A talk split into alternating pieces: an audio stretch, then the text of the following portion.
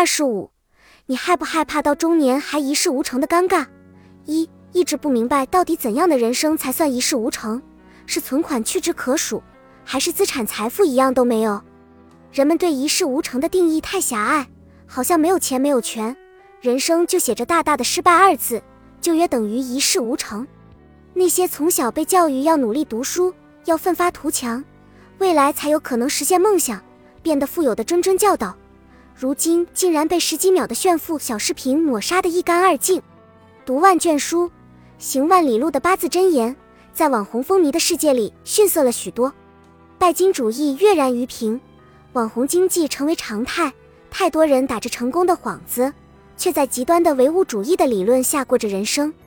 当在工地蓬头垢面干活的小伙子笑着接过北大的录取通知书时，却不免有人话中带酸：读那么多书有什么用？当网红比读书赚得多得多。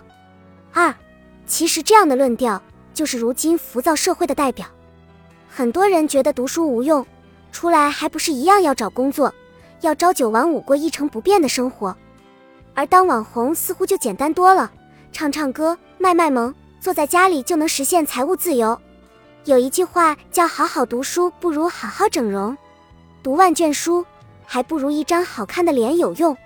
这是很多年轻一代对未来的认知，也体现了他们的价值观。当物欲主导着思想的走向，价值沦落成价格的囚徒，判断一个人的生命精彩与否，就很容易误入用金钱衡量的歧途。开的车如何，住的房子是否宽敞，腰间是否缠万贯？人生上半场才开局，很多人就在金钱物欲的面前败下阵来。现代人总是太过焦虑。年纪轻轻就筹划着未来几十年后的生活，觉得自己一定要达到某种意义上的成功，人生才不算白活。可是这些所谓的成功，大多离不开金钱二字。时常听到一些长辈们的谈话，觉得无法苟同。他们总喜欢以百万富翁、千万富翁这样的称号来形容某某人，觉得人到中年有钱才是一切，才算体面。我十分厌烦那种功利性的交际。比如有些侃侃而谈的大人们，总让你主动接触对你上升有帮助的人，让交往变成加官进爵的手段。诚然，有意为之的交际通常可以让人走向更高更好的社交圈，但是不可否认的是，人也很容易在一次次的饭局里变得越发油腻。这种一切都向前看的人生态度，导致我们的核心价值观，仅用一个钱字就能概括，好像任何事都唯利是图。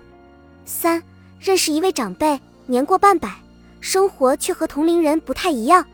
他不抽烟，也不打牌，最大的兴趣爱好就是登山、养花草、写毛笔字。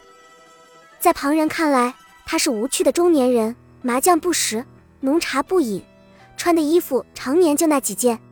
他退休了，也没买过一辆汽车，总是骑着他那嘎吱作响的单车往返于街坊。大家都觉得他看上去既可怜又晦气。人到中年，因为没钱就会被人认为是失败的，这究竟是他人生的失败，还是大众价值观的扭曲？其实，谁能保证有钱就一定能买到内心的富足与生活的快乐呢？诗词大会里的董卿，让人们再一次刷新对他的认知。出口成章，诗词好句信手拈来，无不彰显着他的知书达理，散发着馨香与自信。反观如今的大多数人，从门牙不齐的小孩，到青春肆意的年轻群体，再到历经世事的中老年一族，其中很大一部分人都陷入了一种快速盈利的急躁心理中。就拿那些拍抖音、快手的人来说，什么东西火，他们就拍什么。